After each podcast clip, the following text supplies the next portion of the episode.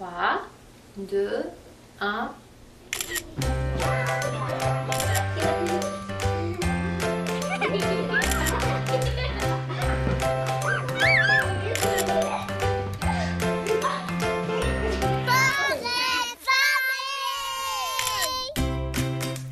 Bonjour, bonjour à tous. Euh, J'espère que vous allez bien en cette fin de semaine pascale, fin de semaine sainte, peut-être comme d'autres le diront.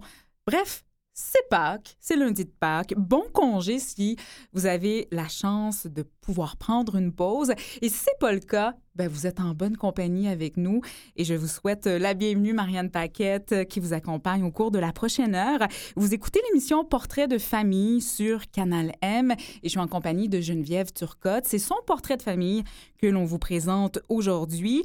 Geneviève, elle est enseignante de cinquième et sixième année du côté de Candiac, également maman de deux ados, Ludovic, 15 ans, et Adam, 13 ans.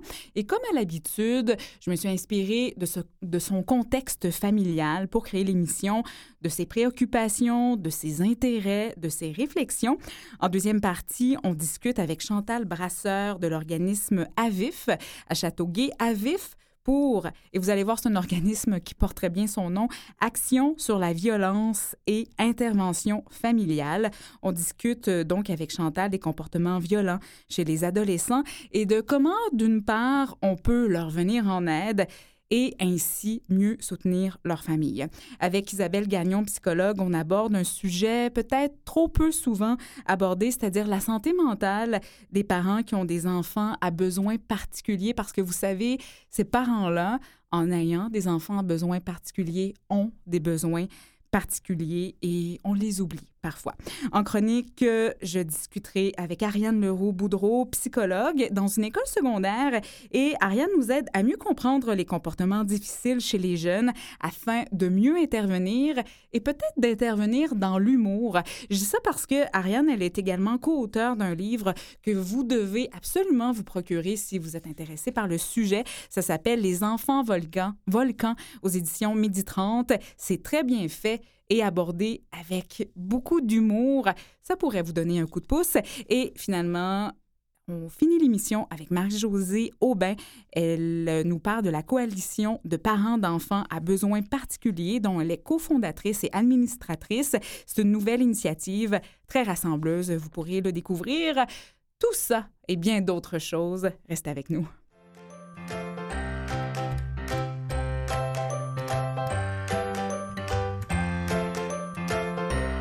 Geneviève Turcotte, bonjour. Bonjour. Merci d'être avec nous. Ça me fait grand plaisir. De venir de Candiac avec euh, votre sourire, votre hu- humour aussi, je pense. Je parlais d'humour là, en parlant du livre d'Ariane euh, tout à l'heure. Ça, je pense que ça vous distingue bien aussi, ça. On apprend, hein, peut-être même à développer notre sens de l'humour, Geneviève? Oui, pour moi, c'est une question de survie. Survie, maman, on va mettre bien sûr euh, le contexte, maman de deux ados, Ludovic 15 ans et Adam 13 ans. Et on peut déjà les voir, leur belle bouille. Votre photo de famille circule sur nos médias euh, sociaux. Geneviève, peut-être une photo qui démontre votre amour de la bouffe vietnamienne ou de la bouffe thaï? Euh, disons que cette photo-là, euh, quand vous m'avez euh, téléphoné en pré-entrevue, vous m'avez demandé quels sont les moments de bonheur que vous vivez avec vos deux garçons. J'ai eu un peu de peine de- d'avoir de, la difficulté à en trouver. J'ai souvent des moments de bonheur avec un de mes enfants, mais les deux ensemble, c'est plus difficile.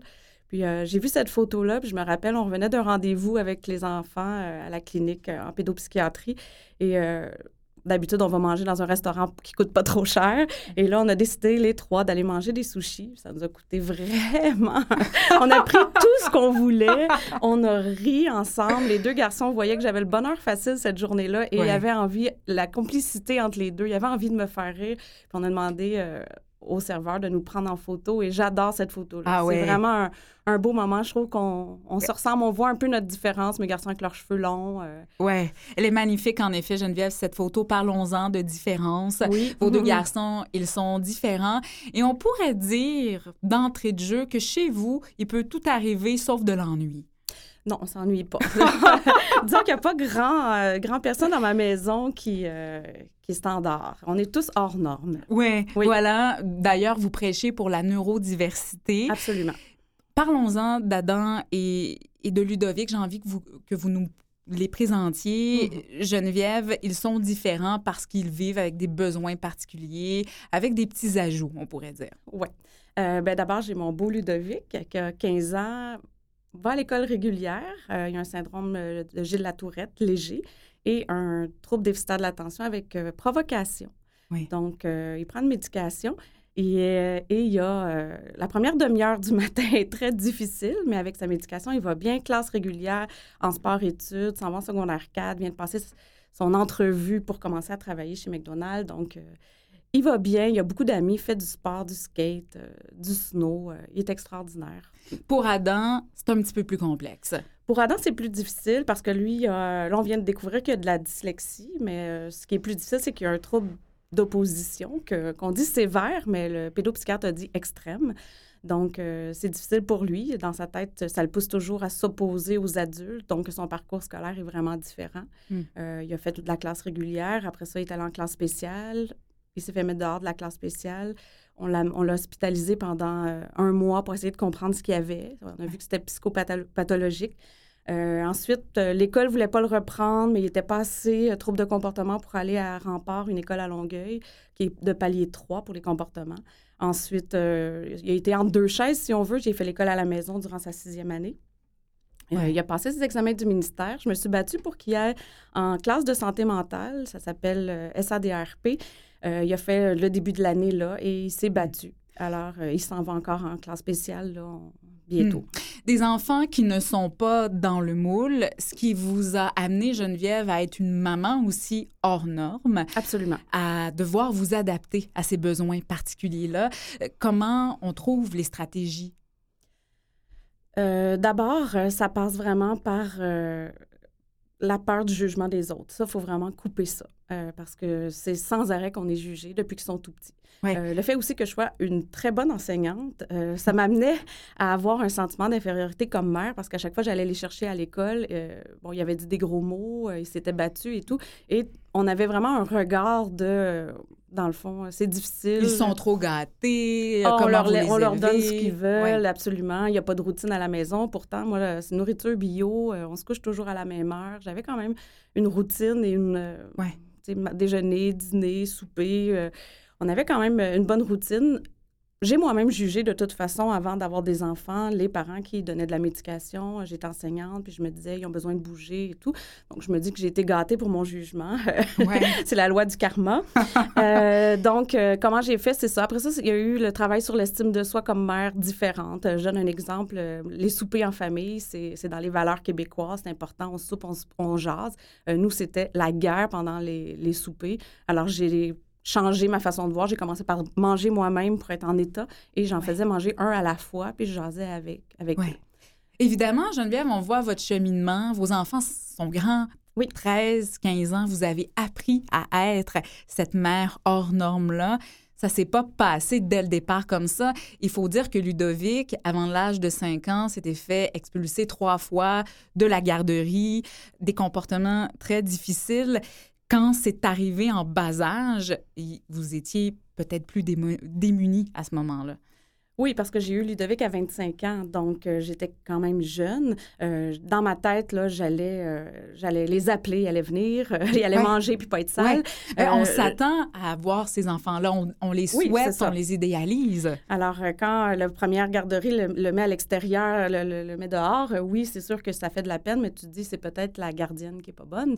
Mais là, quand c'est la troisième fois, tu, commences à te douter. l'école appelle, votre fils a donné une claque à, à l'éducatrice, marche à quatre dans l'autobus et tout. Alors là, tu dois te questionner et euh, c'est à 32 ans que j'ai fait ma première dépression parce que moi, je voulais pas qu'il soit médicamenté et j'ai dû euh, accepter moi-même de l'être et ensuite euh, de médicamenter Ludovic. du jour au lendemain, ben, en l'espace de 20 minutes, on a vu la différence. Ludovic était capable d'être concentré, il avait envie d'apprendre, il, il, avait envie de nous rendre service, il avait des beaux yeux, hmm. il était adorable, gentil avec son frère. Et là, c'est là qu'on a compris que il avait besoin de médication et il en prend depuis a l'âge de 5 ans, il y a 15 ans maintenant, toujours la même molécule et il va bien. Euh, pour Adam, on le suit, il est en première année. Euh, on a commencé de la médication et nous avons essayé toutes les molécules depuis et il n'y en a aucune encore. qu'on a On n'a pas encore trouvé celle qu'il lui faut.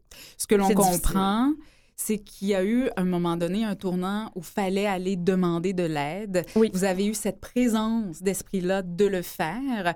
Peut-être pas, je vois votre visage. C'était pas nécessairement de la présence, le, c'est plutôt que... Hein? Ben, à, ce moment-là, je voulais mourir. J'étais sûre que j'étais pas une bonne mère et que en mourant, ben, des gens s'occuperaient d'eux, ils seraient meilleurs que moi. Euh, alors, j'aurais pris n'importe quoi, j'aurais donné n'importe quoi à mes enfants. J'avais pu... Euh, Mais ça a été le plus beau cadeau que j'ai eu, ça, cette dépression-là. Et on va en parler avec quelqu'un qui aide des parents et qui pourra peut-être inciter les parents qui nous écoutent à aller chercher de l'aide. C'est Isabelle Gagnon. On la joint dans quelques secondes.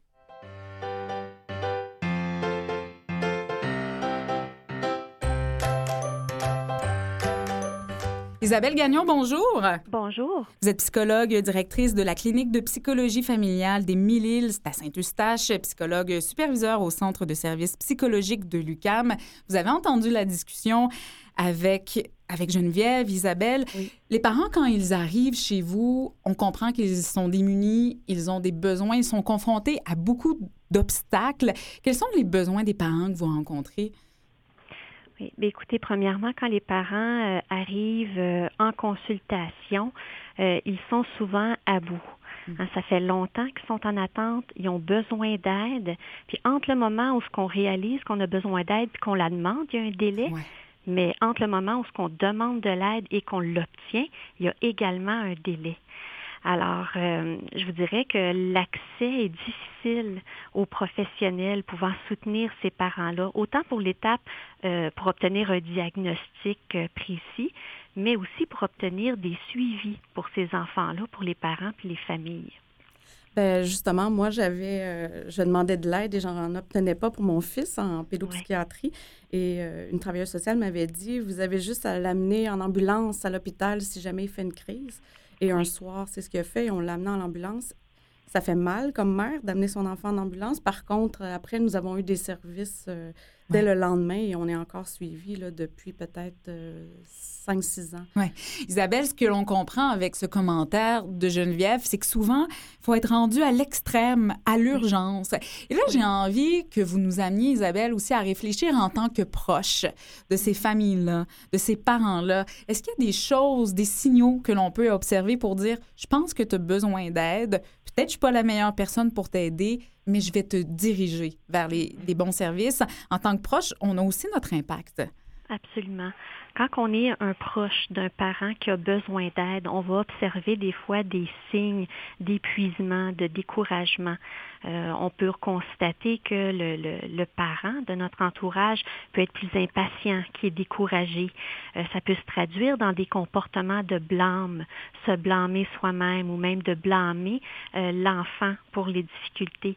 Ça peut mhm. être aussi un parent qui peut avoir tendance à tomber malade, avoir différents symptômes physiques là, qui vont embarquer, signe là, que le stress est en train d'épuiser ses réserves malheureusement, quand on observe ces signes-là, souvent le parent n'est pas conscient lui-même parce qu'il consacre tellement d'énergie à aider son enfant qu'il se dit bon ben je mets le masque à oxygène sur eux avant là, je m'occuperai de moi après.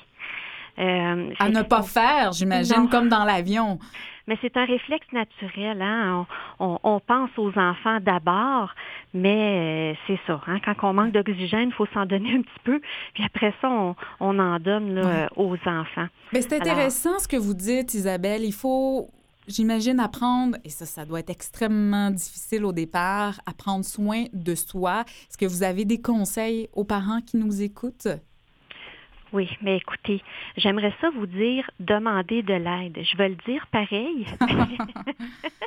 mais le problème, c'est que quand les parents demandent de l'aide, euh, elle n'est pas très facilement accessible. Hein. Le, service public, euh, il y a très peu de gens qui y ont accès.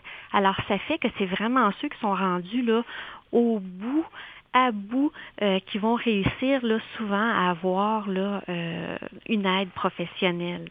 Autrement, il faut consulter au privé, mais encore là, même les cliniques privées ont énormément d'attentes.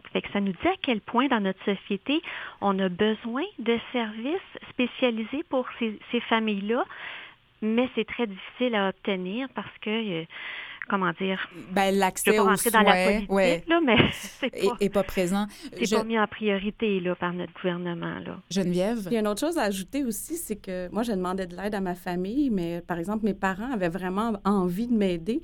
Par contre, ils ne pouvaient pas garder mes enfants toutes seules parce que mes enfants étaient tellement difficiles et euh, les provoquaient sans cesse, se battaient. Et quand je dis se battaient, là, mes enfants, souvent, c'est la police qui vient euh, pour interrompre une bataille. Donc, mes parents me disait Viens à la maison, on va jouer avec eux, on va s'en occuper, on va faire une sieste. Mais dire vraiment que j'avais des pauses où je pouvais partir sans être en mode éducation, euh, j'en avais pas beaucoup. Euh, même être invité chez de la visite, les gens. Euh, nous passaient souvent des petits commentaires. On a serré certains objets vu qu'on savait que tu venais. Donc, ah, même les gens alentour de nous, ils savent pas trop comment nous aider. Oui, Le, soutien social peut être autant positif, mais être aussi une bonne source de, négativité. Hein. Euh, les gens qui, qui, jugent ou qui vont dire quoi faire ou qui ont des préjugés. Euh, puis il y, a aussi le fait qu'il y a beaucoup de désinformation, malheureusement, qui circulent sur les réseaux sociaux. Hein, quand on pense à tous les articles qui sont publiés, euh, qui vont démoniser l'utilisation de la médication. Ah oui, moi, j'ai souvent eu des commentaires. Ben, moi, je ne regrette pas mes enfants. Ouais, ben, oui, ben oui, c'est ça. Puis moi, je leur réponds toujours. Je leur réponds, euh, ben, venez passer une semaine chez moi, donnez-leur pas de médication. Et si vous trouvez ça facile, je vous les donne. Exactement. Exactement. Isabelle, Bien, au niveau du soutien social, il y a le soutien de nos proches, mais il y a aussi une source de support qui peut être importante, c'est le support au niveau des organismes communautaires. Que selon les difficultés euh, qu'on vit, selon nos besoins, c'est bien d'aller chercher là, euh, un support au niveau de, de, de ces ressources-là qui peuvent être plus spécialisées, plus outillées et qui vont, euh, comment dire, euh, donner une empathie. et, un, souffle. Ouais, et un souffle aux mm-hmm. familles. Isabelle, est-ce qu'il est possible dans vos rencontres avec ces parents que, que vous voyez en, cabinet qui ont des enfants à besoins particuliers de leur faire voir le positif de leur situation? Est-ce est qu'il y en a du positif? Bien, c'est sûr qu'il y en a, mais tout dépendant de euh, à, à, quelle étape le parent se situe dans son vécu, mais on va faire une aide adaptée. Mm-hmm. Euh, tu sais, le parent là, qui est très épuisé, très déprimé, il ne voudra pas embarquer dans le positif tout de suite. Euh, il va avoir beaucoup besoin d'être validé, d'être écouté, d'être entendu, surtout d'être rassuré sur ses compétences parentales. C'est pas parce que euh, tu vis des difficultés avec ton enfant puis qui, qui, qui pète sa xème crise que tu es un mauvais parent puis que tu n'as pas fait la bonne affaire de ci, de ça. T'sais. Fait qu'il y a une étape de, je vous dirais, de déculpabilisation euh, puis de support euh, à faire là, pour ces parents-là. Mais effectivement, de voir euh, l'aspect positif d'une difficulté, c'est important également. à ce sujet-là, il y a la psychologue Madame Dulude là, qui a écrit là, sur le TDAH, une force à rééquilibrer. C'est que c'est un livre qui s'inscrit dans cette lignée-là de dire bon ben, on a une condition neurodéveloppementale, mais ça amène des effets positifs puis des choses qu'on peut utiliser comme levier pour hmm. aider l'enfant à se valoriser, puis à trouver euh, ses qualités, puis à suivre sa voie. Là. Aider l'enfant à se revaloriser par ricochet, se revaloriser en tant que parent. Geneviève, et on va y revenir, Geneviève, mais c'est important de dire dans cette entrevue avec Isabelle que vous, à travers différentes démarches, vous avez réussi à trouver le positif et à voir cette situation parentale comme un cadeau. Oui, ben une des choses que je trouve les plus positives, c'est que une fois je pleurais, il nous est arrivé un petit pépin et mon grand m'avait pris dans ses bras puis il avait dit pleure maman, ça va aller mieux demain, euh, c'est impermanent puis euh, les turcottes Bouchard, on a passé à travers bien pire que ça. et je pense que c'est la résilience. Mes garçons, ils sont persuadés qu'ils vont s'en sortir parce qu'ils ont beaucoup d'ancrage de moments difficiles dans nos vies où on est passé au travers.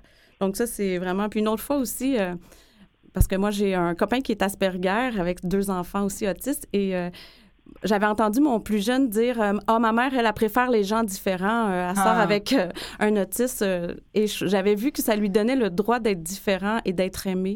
Et, Parce que vous cette aviez vision de la vie Ouais. différente. Ouais. Et vous aviez montré, Geneviève, que vous aimiez la différence. Oui. Et ça, bien sûr, pour un enfant différent, c'est rassurant. Oui. Isabelle, merci beaucoup pour ces bons mots. Ça nous a fait du bien de vous Merci entendre. vous. Je rappelle, vous êtes psychologue, directrice de la clinique de psychologie familiale des Mille-Îles. C'est à Saint-Eustache et psychologue superviseur au centre de services psychologiques de l'UCAM. Ça a été un réel plaisir. Merci beaucoup. Merci. Au revoir. Mieux comprendre les comportements difficiles afin de mieux intervenir. On en parle à l'instant avec Ariane Leroux-Boudreau. Elle est psychologue, co-auteure de ce livre Les enfants volcans. C'est publié aux éditions Midi 30. Ariane, bonjour. Bonjour. Les enfants volcans, j'ai trouvé ça super intéressant comme livre, Ariane. Et en plus, j'ai rigolé. C'est quand même un, un bon coup d'arriver à parler d'un sujet si difficile, si délicat, mais en plus d'arriver à faire rire. Mais merci beaucoup. Parce que d'entrée de jeu, dans ce livre-là, vous décrivez ce qu'est l'enfant volcan, ce qui est assez important, et vous dites de cet enfant volcan, c'est un enfant qui pourrait vous donner envie de vous cacher dans la salle de bain, euh, qui pourrait faire de vous un expert réparateur de jouets, de portes, vous faire porter des lunettes de protection parce que un Lego, ça revole assez vite. Hum, ça ressemble à ça, un enfant volcan, Ariane. Oui, tout à fait. Un enfant volcan, c'est un jeune qui va se caractériser par des crises vraiment explosives. Un jeune qui va faire sentir les parents, les intervenants euh, au dépourvu hein, par les comportements agressifs de colère ou de provocation qui peuvent euh, qui peuvent faire, mais aussi c'est des jeunes qui sont extrêmement attachants, mais qui vont faire vivre un sentiment de grande impuissance aux adultes autour d'eux. Ouais. C'est un livre qui s'adresse plus particulièrement aux enfants âgés entre 6 et 12 ans. Mais Ariane, vous travaillez dans une école secondaire et aujourd'hui, on va se servir de cette expertise-là parce qu'on parle davantage des adolescents. Et j'ai envie que vous nous donniez des trucs bien, bien concrets pour mieux intervenir avec ces enfants-là au quotidien, bien sûr, pour les parents qui nous écoutent et peut-être aussi certains professionnels. Quels sont les signes avant-coureurs qu'il y a euh, des larves, des laves de volcans qui s'en viennent? C'est sûr qu'un enfant peut être, ou un adolescent, ou un adulte, évidemment, peut être extrêmement fragilisé par des, par l'environnement. Donc, par exemple, euh, un jeune qui a pas bien mangé, qui a pas bien dormi, euh, qui va vivre des choses dans sa vie, qui va se sentir déjà plus irritable. Donc, un jeune qui va refuser de faire des choses qu'il apprécie habituellement, euh, déjà qui va se refermer sur lui-même, c'est déjà des signes avant-coureurs là, qu'on peut dire, oh là, il y a quelque chose qui s'en vient. Mhm. Est-ce qu'il y a des façons de prévenir cette crise-là? Ben, oui, évidemment. Euh, des fois, non, mais la plupart du temps, oui. Donc, euh, c'est sûr qu'il faut s'assurer là, que les besoins de base sont bien répondus. Donc, on parle d'un sommeil réparateur, un bon nombre d'heures de sommeil également, une alimentation saine, mais aussi d'inclure le sport là, dans sa routine au quotidien. Ça, c'est vraiment la base. L'autre chose, si jamais le jeune prend une médication, il faut s'assurer que ça soit fait sur un suivi rigoureux. Donc, euh, que la, la dose est adéquate, mais qu'il y a vraiment un suivi qui est bien fait aussi avec le médecin traitant. L'autre chose, c'est qu'on sait aussi que les crises peuvent se déclencher, se déclencher pardon, quand il y a un imprévu, un changement dans la routine. Donc, c'est sûr que quand on sait qu'il y a un changement qui va s'obtempérer, c'est toujours bien d'aviser le jeune et de le préparer à ce, à ce changement-là. Et évidemment, ben, c'est d'amener le jeune à reconnaître lui-même les signes, hein, Mhm. surtout à Oui, l'adolescence, ben de oui. reconnaître les signes euh, dans son corps. là. Euh, qu'est-ce qu'est-ce qui le rend en colère, qu'est-ce qui le rend triste. C'est des jeunes souvent qui vont vivre des émotions et que la première émotion qui va sortir, c'est de la colère. Mais dans le fond, quand on creuse un petit peu, ça peut être de la peine ou de la déception, par exemple. Mhm. Donc, aider l'enfant à s'auto-réguler. Toutefois, Ariane, euh, quand cette crise-là, on n'a pas réussi à la prévenir, comme vous le dites, ce qui peut arriver même assez souvent, comment on peut réagir avec l'enfant? Mais dans un premier temps, c'est important d'éviter l'escalade. Donc, déjà, on va sentir, là, les parents me disent souvent que leurs enfants, c'est comme une montagne russe. Donc, Mm. quand, quand la crise passe, c'est important de ne pas en rajouter non plus. Donc, de laisser la poussière retomber, de prendre le temps, de lui offrir des moyens pour se calmer. Et là, quand la poussière va être retombée, c'est là qu'on peut bien intervenir puis réparer un petit peu là, qu'est-ce qui s'est passé. Ouais. Geneviève? Ben moi, ce que je veux dire, c'est que, contrairement à ce que vous dites, moi, justement, j'étais un peu comme une pieuvre et je voulais toujours éviter les, les colères de mon fils. Mhm. Donc, euh, je marchais sur des œufs sans arrêt et c'est comme si toute, toute la famille devait s'adapter à lui.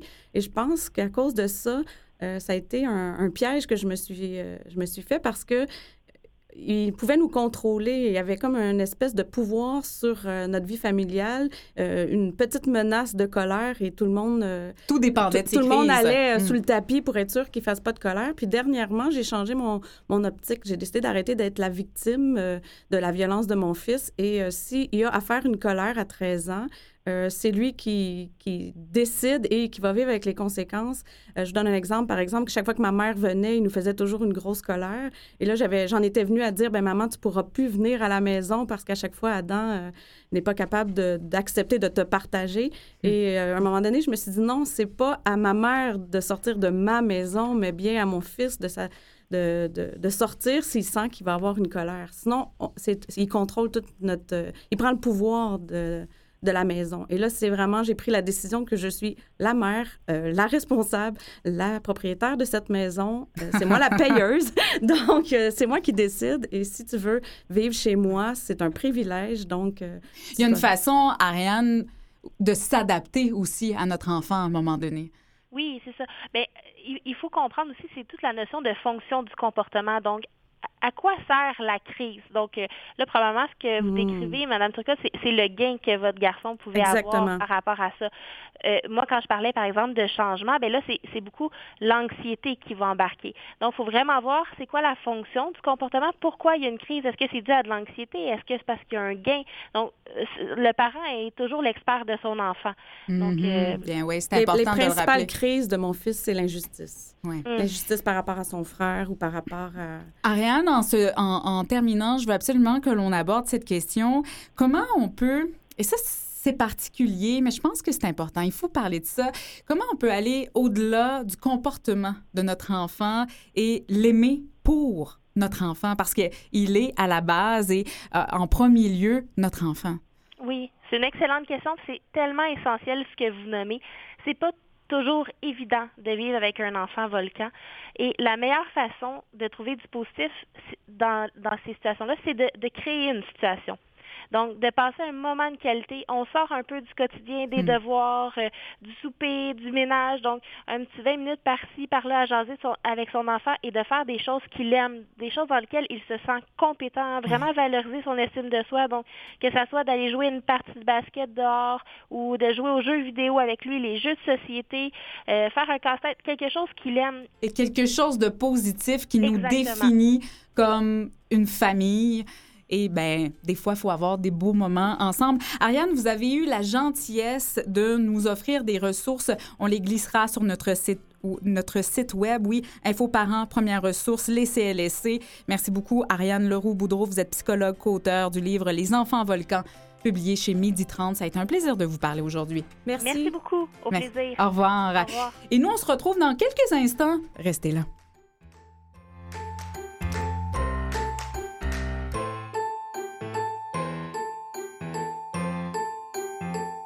Vous écoutez Portrait de famille avec Marianne Paquette. Deuxième partie de cette émission, toujours en compagnie de Geneviève Turcotte. Ça se passe toujours bien, Geneviève? Oui. Merci. Merci. J'aurais été mal prise si vous aviez dit non. Je vous rappelle ce qui s'en vient tout à l'heure. On discutera avec Marie-Josée Aubin. Elle est cofondatrice et administratrice de la Coalition de parents d'enfants à besoins particuliers du Québec, une initiative, vous allez l'entendre, assez rassembleuse. Et également tout à l'heure, Chantal Brasseur, elle est responsable du volet jeunesse chez AVIF, AVIF pour Action sur la violence et intervention familiale sera là également pour parler des comportements violents chez les adolescents, comment leur venir en aide, mais aussi comment mieux soutenir leur famille. Mais avant de retour avec vous, Geneviève, on en a parlé un petit peu tout à l'heure. Vous avez deux chapeaux, celui d'enseignante, celui de parent, ce qui vous amène à avoir plusieurs réflexions. Et l'une d'entre elles me semble assez intéressante et de se dire, pour les enfants qui ont des cheminements différents, peut-être plus ardus, avec plus d'obstacles, qu'est-ce que le système scolaire fait et en fait-il suffisamment? Ben d'abord, euh, moi, je, suis enseignante, oui. Et si j'avais pas eu d'enfants qui ont le TDAH, j'aurais pas eu vraiment de formation durant mon bac à l'UCAM euh, sur le TDAH. Euh, j'ai dû lire, écouter des reportages. J'ai cherché tout ce qui se faisait pour aider mes enfants à comprendre. Ensuite, je me suis tournée vers l'estime de soi. Comment on fait pour donner de l'estime de soi? Parce que c'est quand même la solution au décrochage, au, aux problèmes de dépression chez l'adolescent. Donc, j'ai fait un livre pour aider mes élèves à cheminer là-dedans. À s'accrocher À s'accrocher. Donc, des fois, je me dis, je suis enseignante, mais je me considère plus comme une coach de vie d'enfants de 10-11 ans. Euh, donc, on parle beaucoup dans ma classe euh, de spiritualité et de, de- On médite à tous les jours. euh, et j'ai commencé à faire une formation avec Sève, euh, qui, euh, qui Je suis en train d'apprendre à faire de la méditation et de la philosophie. Donc, on se regroupe tranquillement, pas vite, les gens qui veulent essayer de changer le monde. La coalition, c'est un autre groupe dans lequel je fais, je fais partie depuis quelque peu. Le- on n'a pas assez de formation. Donc, après ça, moi, j'ai commencé à faire de la, recher- la recherche dernièrement là, sur l'autisme. Euh, Je fais de la recherche sur la dyslexie. Mais sinon, comme enseignante, euh, dans ma classe l'an passé, j'avais euh, comme cinq TDAH, euh, deux Ouais. dyslexiques, un trouble d'attachement. Mais est-ce qu'on a le moyen, comme société, de laisser aller ces enfants-là? J'adore cette phrase-là. Est-ce qu'on a les moyens? Est-ce qu'on a les moyens de ne pas s'en occuper? C'est surtout ça la question. Puis c'est Marie-Josée qui disait ça un, un dîner qu'on avait eu. Marie-Josée Aubin, à qui on parlera oh, tout à l'heure. Exactement. Euh, donc, euh, est-ce qu'on a les moyens de s'occuper d'un enfant, de pas s'occuper d'un enfant sur cinq? Il faut savoir aussi qu'ils vont devenir des adultes. Et si on ne s'en est pas occupé, qu'ils n'ont pas une bonne estime d'eux-mêmes, qu'ils ne croient pas qu'ils peuvent contribuer positivement à la société, qu'est-ce qu'ils vont devenir comme adultes? Euh, est-ce qu'ils vont avoir le goût de travailler et d'apporter leur Ouais. contribution? Ça, c'est 20 des citoyens. là. Oui. Donc, euh, sur 100 000, ben, c'est Ouais. quand même beaucoup, là. On veut qu'ils puissent aller voter, on veut qu'ils puissent travailler, on veut qu'ils puissent euh, apporter, comme vous le dites, à, à notre société. Et il y a vos fils aussi. Donc, vos fils qui deviendront des citoyens. Et, et bon, je parle pour Adam aussi, qui, vous l'avez dit Ben là, tout à l'heure. présentement, Adam ne va pas à l'école. C'est ça. Donc, euh, parce que ce qu'on lui offre, c'est une classe de troubles de comportement. On a accepté de- dernièrement, là, on a changé d'idée. On a décidé de d'accepter qu'il aille à cette école-là. Euh, mais euh, bon, on s'attend à ce qu'il aille à l'école, euh, qu'il se batte encore. Et c'est pas accepté la violence à nulle Ouais. part. Donc, il va être en suspension, il va passer une semaine à la maison, il va retourner à l'école. Ouais. Et ainsi de suite. Donc, qu'est-ce Qu'est-ce, qu'on, qu'est-ce qui va arriver avec, avec cet enfant-là? Est-ce qu'il va avoir euh, un secondaire 5? Je suis pas inquiète pour lui parce que présentement, il est en train de suivre des cours de montage euh, vidéo. Euh, Il a des passions. Oui, il est, Ouais. il est très, très, très intelligent. Euh, il est en train de, de faire un mécanisme pour qu'une porte s'ouvre seule sur son bureau. Il est toujours... La en- réparer au lieu de la casser, Geneviève. Oui, je t'en vais de faire suivre un cours de plâtre. parce que j'ai mon plâtrier personnel, parce qu'il y a quelques murs qui ont des trous. Euh, donc, euh, oui, Adam est toujours en train de se trouver un nouveau projet. Il a branché euh, Vidéotron dans la maison partout. Il répare les divans, il répare les, les robinets. euh, il trouve des vélos, il les modifie. Il fait des vélos pour l'hiver avec des skis. Donc, euh, oui. Geneviève, quand on s'est parlé il y a quelques jours, je vous ai demandé êtes-vous une maman militante? Et vous m'avez dit ben si vous m'aviez posé la question il y a quelques mois, quelques années, j'aurais dit non et maintenant oui. Qu'est-ce qui a changé? Ben, je pense qu'après avoir fait fi du jugement des autres, d'avoir retrouvé mon estime de moi comme mère, euh, après ça, j'ai travaillé sur l'impermanence et j'en suis venue à la conclusion que si on voit vu d'en haut l'éducation des enfants à besoins particuliers, ce qu'il faut, c'est les amener plus loin euh, à être autonomes, à être des citoyens euh, responsables.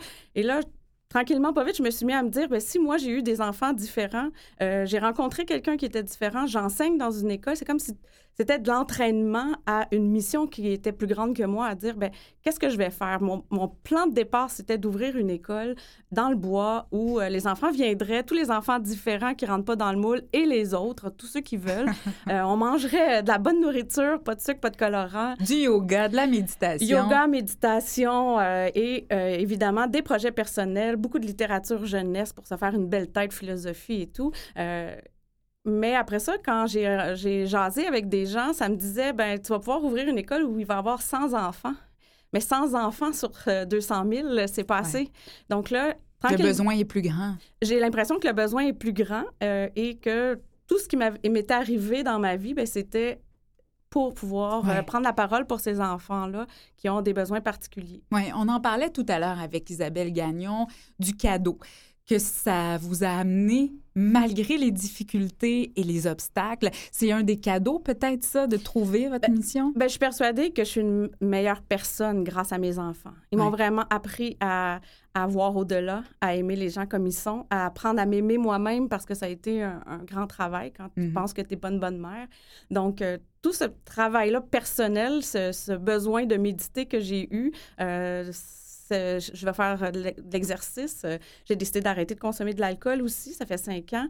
Donc, tous ces changements-là que j'ai faits pour avoir une hygiène de vie, pour être assez forte pour m'occuper de mes enfants, euh, je pense que c'est ça, c'est le positif. Oui. Oui. Maintenant, j'ai plus honte de ma famille, j'ai plus honte de moi. Euh, ça, c'est un beau cadeau. Euh, maintenant, je me sens assez forte ouais, pour faire des pas. Peut-être cette émission de radio-là. et là, la vie, va, la vie va me présenter vous m'avez dit tout à l'heure, à micro fermé, quelque chose, Geneviève, je vais m'en rappeler longtemps. Quand on juge, c'est parce qu'on a peur. C'est votre définition, vous, du jugement. Euh, et vous avez été capable d'aller au-delà de ce jugement-là qu'on avait aussi sur vous et sur vos fils. Oui, ça, c'est vraiment la méditation qui m'a aidée parce que je devais euh, toujours revenir à moi. Les gens qui jugent, ça parle plus de la personne qui juge que de moi-même. Donc, redéfinir ma valeur, euh, sans, porter attention au jugement. Euh, pourquoi je dis que c'est de la peur? Parce que aussitôt que, par exemple, si j'ai un enfant différent, dans ma classe, j'en ai toujours, évidemment, et plusieurs, parce que c'est plus des classes vraiment régulières qu'on a.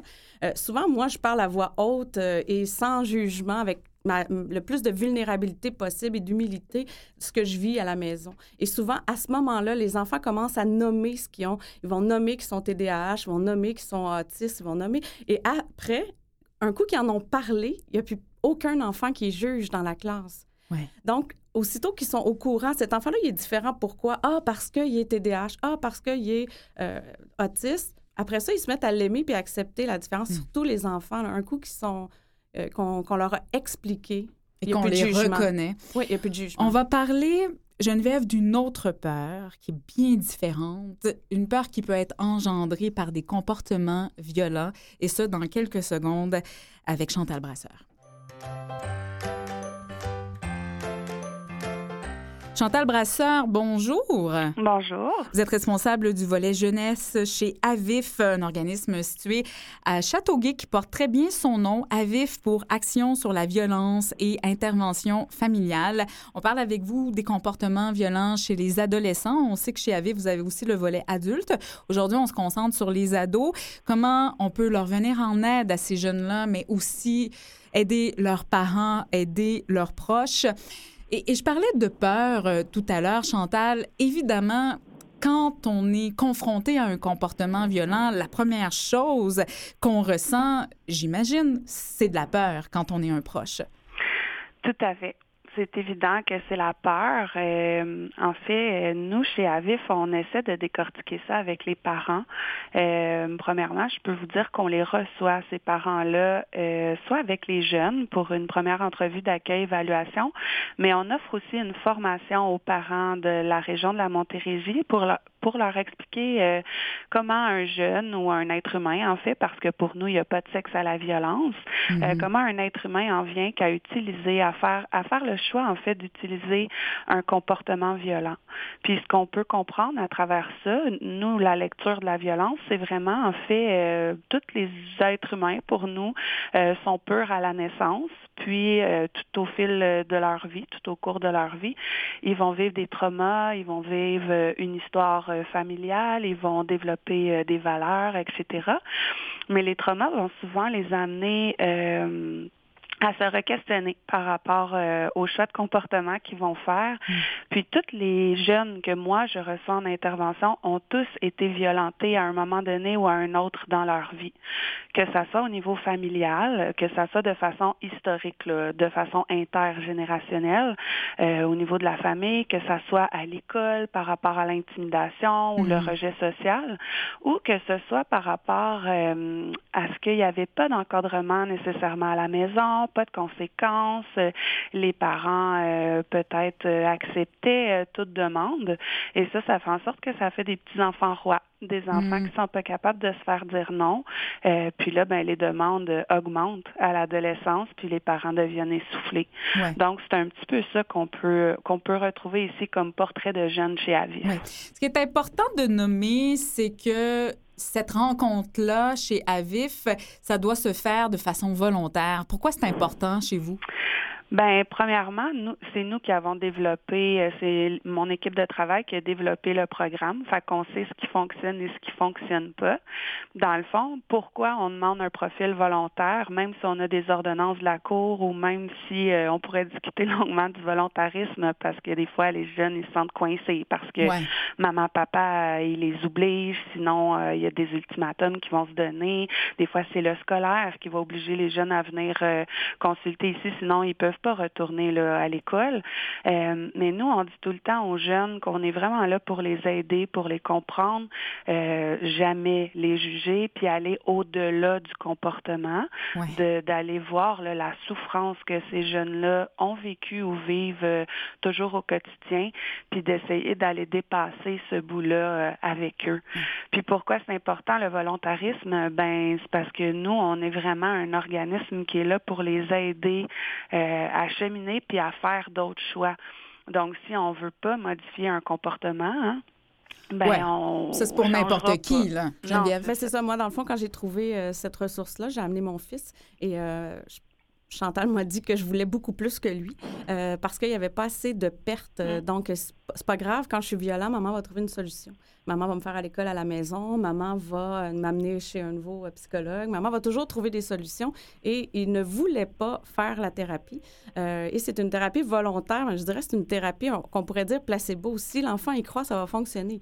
Et Ouais, lui, il ouais. croyait pas. Il n'y avait pas eu assez de pertes. Et j'ai été faire la formation avec Chantal en soirée. Et c'est là que j'ai décidé de sortir du cycle de la violence euh, que je disais, d'arrêter d'être une victime. Euh, moi, j'utilisais beaucoup la soumission. Donc, j'arrêtais, de- euh, je gardais tout à l'intérieur de moi. Puis quand ça explosait, ben, je, je tombais dans la colère, mais j'avais peur de ma propre colère. Et maintenant, je fais un retrait. Je m'en vais dans ma chambre et ensuite, euh, je vais aller parler avec Adam de façon plus calme. Et euh, ça, c'est un autre, euh, c'est un autre beau Ouais. cadeau de cette formation-là que j'ai suivie. Ouais. Là, maintenant, Adam, il a été encore mis dehors de, sa, de son école euh, où j'avais, je m'étais battue pour qu'il aille. Et là, il a envie de faire la thérapie. Et là, on a Mm. téléphoné et maintenant, il est sur une liste d'attente. Il y avait sa place, mais là, il va être, ça, va, ça va être cet été ou... On, on se croise les doigts Oui, pour que ça. ça. puisse aller vite. Parce qu'il y a juste un endroit où il y a cette formation-là Oui, au et Québec. c'est unique, votre unique approche, Québec, oui. Chantal, il faut le dire. Euh, c'est intéressant ce que Geneviève dit et je veux faire du pouce là-dessus, Chantal. Bien sûr, Avif est pour des personnes qui ont des comportements violents et leurs proches aussi. Comment vous outillez les parents que vous recevez qui ont des enfants au comportement violent? Ben en fait, c'est ça. Comme Geneviève l'a mentionné, nous, on offre à chaque mois une formation qui est totalement gratuite euh, aux parents de la Montérégie.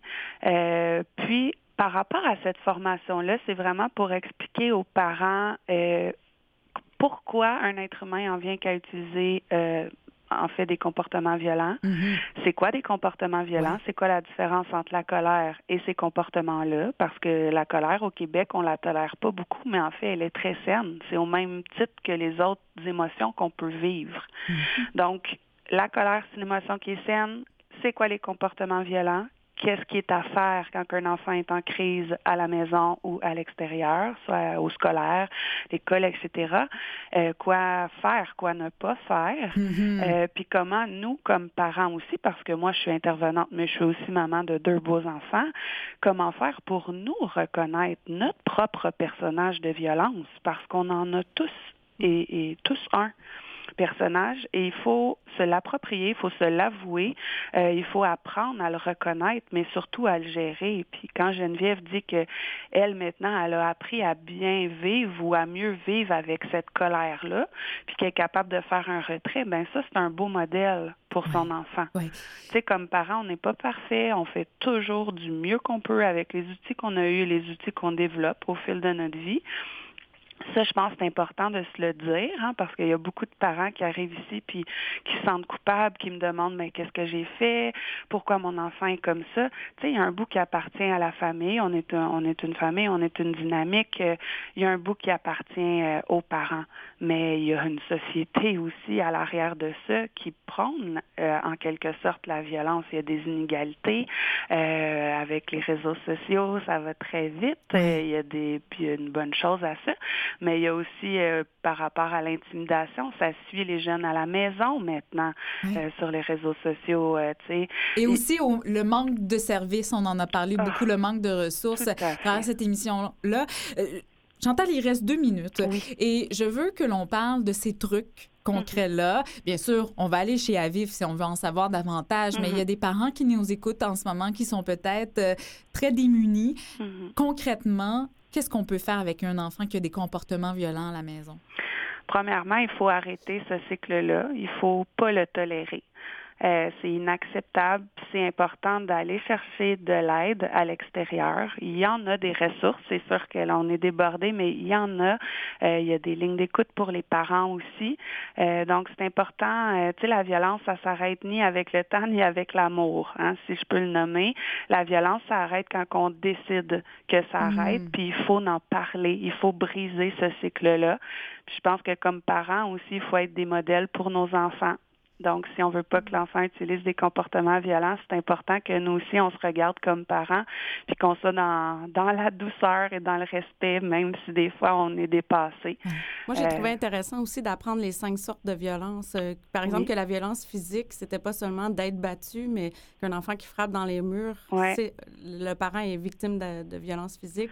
Euh, il y avait aussi la violence économique que moi, je mm-hmm. connaissais pas, mais souvent, mon fils va me harceler, je veux ça, je veux une chaise, je veux une chaise, ou je veux un bureau, je veux un bureau, je veux un ordi. Puis je, finissais par l'acheter pour avoir la paix et jusqu'au prochain objet qu'il voulait. Et là, mhm. maintenant, c'est non. Et ça reste un non. Puis je pense que le, le message que moi, j'aurais envie de dire, c'est comme parent, être persuadé hors de tout doute que la violence, c'est pas accepté et qu'on ne mérite mhm. pas de violence dans notre maison. Merci. Merci, Geneviève, euh, d'apporter cette précision. Et, et Chantal, c'est vrai que quand on comprend quelque chose, on intervient beaucoup mieux. J'ai eu des frissons à vous écouter. La chair de poule, Chantal, euh, Chantal Brasseur, vous, étiez un petit peu inquiète par rapport à cette participation-là. Sachez que le message est très, très bien passé. Et le travail que vous faites chez Avif est fantastique. Merci. Il faut le souligner. Oui, moi, ça m'a beaucoup aidé. Merci. Ça a été un point tournant dans dans votre famille. Ma façon d'interagir. Avif.ca, c'est votre site web. On le retrouvera sur notre site web pour diriger les familles vers votre organisme. Chantal Brasseur, responsable du volet jeunesse chez Action sur la violence et intervention familiale. C'est à Châteauguay. Merci beaucoup. Merci. Passe une belle journée. Merci. Au revoir.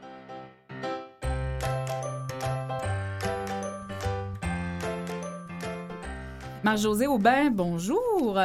Oui, bonjour. Merci d'être avec nous, d'avoir été témoin silencieuse de cette discussion. Vous êtes cofondatrice et administratrice de la Coalition de parents d'enfants à besoins particuliers du Québec. C'est comme ça que vous avez rencontré Geneviève. C'est tout nouveau, cette initiative-là.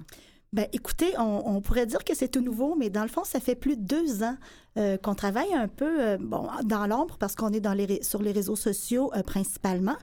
Mais on est fondé en OBNL depuis, euh, depuis février, depuis le 19 février dernier. Cette coalition-là, bien sûr, on le comprend, elle réunit des parents. Vous êtes vous-même la maman de deux enfants qui ont des besoins particuliers, deux enfants autistes, euh, votre plus jeune aussi TDAH, euh, d'autres mm-hmm. petits ajouts, comme j'aime le dire. Donc, des parents qui se sont réunis. Pourquoi, Marie-Josée? Euh, ben, tout ça, ça a commencé dans, dans la lancée. Euh, bon, il y a deux ans, on se souvient, euh, il y a eu beaucoup de coupes au niveau de l'éducation. il y avait des fermetures de classes dans les commissions scolaires à Laval, tout ça. Et puis, bon, on, regardait ça passer sur, encore une fois, les réseaux sociaux. Et puis, on était une gang de mamans. Puis, tout à coup, on s'est dit, ben voilà, il, faut, il faut se lever. Là, c'était le point de rupture. On a dit, il faut se lever. On ne peut pas laisser passer ça encore euh, parce que maintenant, oui, il y a des coupes qui se passent, mais les premiers pénalisés, ce sont nos enfants. Et puis, euh, non, nous, on, s'insurge contre ça. On peut pas, on peut pas laisser passer ça. Oui. Donc, comment vous vous organisez? Vous avez dénoté des besoins, j'imagine, et des manques? Oui. ben, euh, Quelques manques. En premier lieu, c'était surtout pour euh, conserver l'aide qui était euh, apportée en, en classe hein, euh, avec Ouais. les techniciennes en éducation spécialisée et les professionnels. Et puis, bon, on a on était appelés beaucoup à, à travailler avec euh, les gens de la politique, tout ça. Euh, on a aussi euh, fondé un front commun avec la gang de Je protège mon école publique. Alors, bon, on a, on a fait beaucoup de sorties publiques avec eux, tout ça. Et puis, au fil du temps, on s'est penché sur la question, on a lu, on s'est renseigné, on a rencontré toutes sortes de gens, des acteurs au milieu de l'éducation. Et ça fait en sorte que notre... euh, notre mandat s'est un peu élargi et puis, euh, bon, on s'est rendu compte que c'était euh, tout le parcours euh, éducatif des enfants qui était à revoir. Ouais. Et puis, c'était pas seulement une question euh, monétaire, il y avait beaucoup de choses à revoir. Ouais, j'imagine que la part de Geneviève, qui est enseignante, c'est assez précieux dans la coalition. Tout à fait, oui. Parce qu'elle voit ces besoins-là et, et ces Oui, manques-là. Je, je donne un exemple. Euh, la coalition disait qu'il faudrait que les professeurs aient plus de formation. Puis moi, c'est sûr, je suis d'accord avec ça. Euh, au mois d'août, avant euh, le début des classes, mais moi, si j'ai des enfants en TDAH, dyslexie, dyscalculie, dyspraxie, dysorthographie, euh, je peux pas avoir une formation au mois d'août sur tous ces sujets-là. Et il manque quelque chose. Puis les jeunes qui sortent de l'université ont aucune formation à part un cours euh, de trois crédits sur les enfants en difficulté. L'autre chose que je voudrais dire, c'est que dans présentement, on essaie de rentrer tout le monde un peu dans un moule euh, et on leur apprend des connaissances en même temps, au même moment, à tout le monde, euh, sans se soucier que c'est plus vraiment des connaissances qu'il faudra enseigner, c'est des savoir-être. Parce Ouais. que les, les enfants, s'ils veulent avoir, euh, ils veulent savoir le triangle équilatéral, ils vont googler Ouais, euh, triangle ça. équilatéral. Donc, c'est des calculatrices partout. Exactement. Ils ont, Ouais. ils ont toujours un, un iPod ou plus tard vont avoir des agendas électroniques. Donc, il y a un changement majeur en éducation à faire et présentement, ça répond pas à la grande majorité parce qu'on a les enfants doués, on a les enfants qui parlent pas le français comme langue première. Ouais. Des enfants à besoins particuliers, finalement, il en reste plus beaucoup qui n'ont pas de besoins particuliers. Marie-Josée, Oui. on comprend le mandat de la coalition. Est-ce qu'il y aura ou qu'il y a en ce moment des plans très concrets pour aller euh, cogner à la porte des décideurs? Euh, ben effectivement, écoutez, euh, nous, on a même été appelés à aller déposer un mémoire euh, euh, quand il y a eu le projet de loi 86. Alors, on était à l'Assemblée nationale, moi et ma collègue Brigitte Dubé, qui est porte-parole habituellement. Et puis, très bien ça. Merci. Et puis, c'est ça. euh, on, on a déposé ce mémoire-là. Et puis, à la suite, eh ben, euh, le, le ministre, on a rencontré le ministre de l'Éducation. Euh, on lui a demandé euh, tout simplement d'aller s'asseoir avec lui. Et puis, on lui a déposé un, un second mémoire sur, euh, sur euh, des, des changements qu'on voulait. Et à ce moment-là, ben, on s'est aperçu euh, en septembre qu'il déposait sa politique sur, voyons, euh, sa, sa nouvelle politique euh, sur euh, la réussite éducative. Alors, ben là, nous, on était enchantés Ben oui. parce que je vous, je vous dirais qu'à lire cette, cette politique-là, euh, ça nous disait, eh bien, on est prêt peut-être pour des changements. Euh, alors oui, on, on continue euh, de se faire voir. On continue aussi. euh, c'est arrivé souvent qu'on a pu croiser le, le- le ministre de l'Éducation. Et puis, euh, je vous dirais que les bonhommes allants, le message s'est fait entendre. Et puis, euh, ben, on va voir, euh, on va voir comment ça Ouais, s'enligne. ouais, ouais. Mais c'est positif. Les parents qui constituent cette coalition, Marie-Josée, comment ils se sentent? Est-ce que c'est de la colère? Est-ce que euh, ils se sentent vulnérables, démunis? Bon, j'imagine que c'est un, un petit peu tout ça, mais qu'est-ce qui ressort? Mais je vous dirais que c'est surtout euh, de la peur et de la crainte hein, pour euh, Mm. l'avenir de leur enfant. Euh, parce que nous, on sait que nos enfants ont un potentiel exceptionnel. Euh, et puis, euh, bon, comme le mentionnait tout à l'heure Geneviève, on s'est posé la question, est-ce que la société euh, peut vraiment se passer de ce 20 euh, de futurs citoyens qui vont, qui vont bientôt prendre la place sur le marché du travail euh, et de se dire, ah ben, euh, ils se seront des décrocheurs parce qu'on ne se sera pas occupé de eux, on sera pas, on se sera pas occupé de leurs besoins particuliers et spécifiques. Alors, ben, c'est tant pis. Nous, ils ne sont pas rentrés dans le moule. Alors, ben, Et on n'aura pas encouragé leur force. Exactement. C'est ça qui me dérange. On ne développe pas leur plein potentiel présentement. On ne fait que mettre l'accent sur ce qui est difficile pour eux, mais en aucun moment on leur offre quelque chose euh, pour pouvoir s'épanouir et, Ouais. et sortir contribuer. de ce moule-là. Ouais. Oui, c'est ça. Ben, ou en fait, de trouver leur moule, sans vouloir mettre tout le monde dans une petite case. C'est pas ça que je dis, mais leur place, Leur place, finalement. oui. Oui. Et ça se fait parce qu'on a de très beaux exemples. Nous, en gardant les yeux ouverts, en étant curieux, on a vu des, des, belles pratiques ailleurs. On a vu des pratiques en Ontario, on a vu des pratiques au Nouveau-Brunswick, en Colombie-Britannique. Euh, et c'est des choses qui, sans être, euh, bon, c'est pas magique, mais quand même, c'est beaucoup plus inclusif comme façon de faire et les résultats sont là. Ouais. Alors, on n'a pas besoin euh, d'aller de, de, regarder du côté de la Suède ou des, des endroits ouais, où pas aussi loin. pas Quand aussi vous parlez loin. de résultats, Marie-Josée, est-ce est qu'il y a un ou deux exemples concrets? Euh, ben, en Ontario, euh, surtout, euh, c'est c'est les exemples que j'ai, mais euh, le taux de, de réussite euh, est beaucoup plus, euh, c'est supérieur là, au Québec. Je peux pas vous dire les chiffres exacts.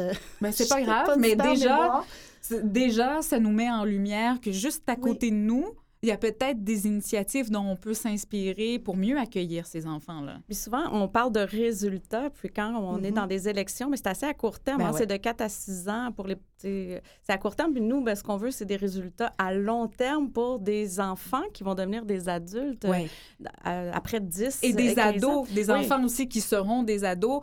Le temps file. Marie-Josée, est-ce que vous cherchez des parents ou vous en manquez pas? Ils, ils viennent à vous? Ben, écoutez, pour le moment, sur, euh, sur nos réseaux sociaux, c'est beaucoup euh, des gens qui, des sympathisants. Donc, on a euh, au-dessus de 2000 personnes euh, qui, qui nous suivent, mais on, évidemment, on, est, on recrute les membres maintenant depuis qu'on est une OBNL.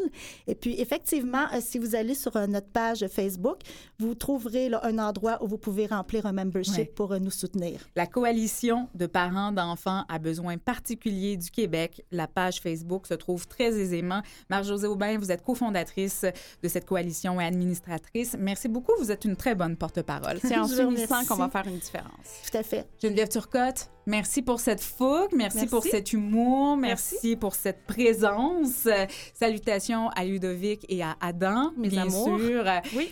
Et euh, je remercie aussi toutes les personnes qui ont contribué à cette émission. Il y a Marc-José Aubin, bien sûr, Chantal Brasseur, Ariane Leroux-Boudreau et Isabelle Gagnon. C'est Mathieu Tessier derrière sa console. C'est Christiane Campagna aux médias sociaux. Je vous redonne rendez-vous, moi, la semaine prochaine pour un autre portrait de famille. C'est Marianne Paquette qui vous salue et portez-vous bien. Bye bye.